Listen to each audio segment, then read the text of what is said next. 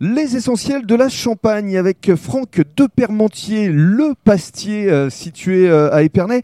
Alors, avant d'évoquer la fabrication des pâtes, votre clientèle, elle vient d'Épernay, mais d'un peu partout en fait. Alors, euh, tout au début, c'était vraiment concentré sur Épernay et la partie centre d'Épernay. Oui. De plus en plus, j'ai des gens qui viennent déjà des villages aux alentours.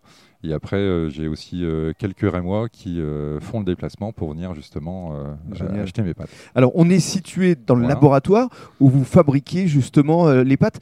Alors, comment ça marche? Pour le néophyte que je suis Dites-nous tout. Alors, tout, ça va être compliqué, mais on peut en dire déjà une partie. Oui.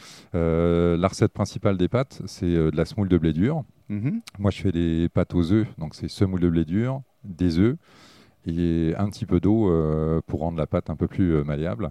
Euh, mon métier, ça s'apparente plus à faire de la pâte à modeler toute la journée. Et après, donc, on a des moules en bronze qui permettent de faire des formes bien particulières pour chaque type de pâte. Alors, justement, quel type de pâtes est-ce que vous proposez? Quelles sont celles qui fonctionnent le mieux? Qu'est-ce que vous demande votre clientèle? Alors, euh, tout au début de mon activité, euh, je me suis contenté de trois formats de pâtes. Des formats qui ne sont pas vendus dans le commerce ou très peu dans le commerce.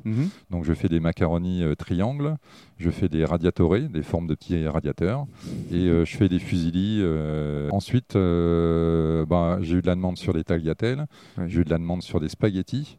Donc on a racheté euh, bah, d'autres moules. Et euh, tout dernièrement, au mois de novembre, euh, j'ai fait fabriquer un moule sur mesure. avec des pâtes en forme de grappes de raisin, de bouteilles de champagne et de feuilles. Génial Voilà, Alors, vous êtes complètement dans la dimension locale. je reste dans le local.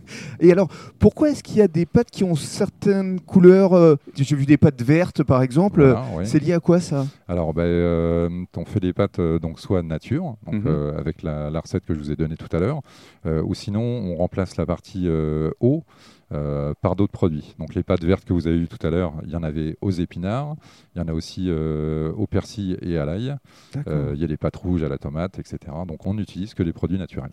Bravo. Et dans le cadre du troisième podcast, on va évoquer euh, ce fameux laboratoire qu'on peut découvrir depuis votre boutique.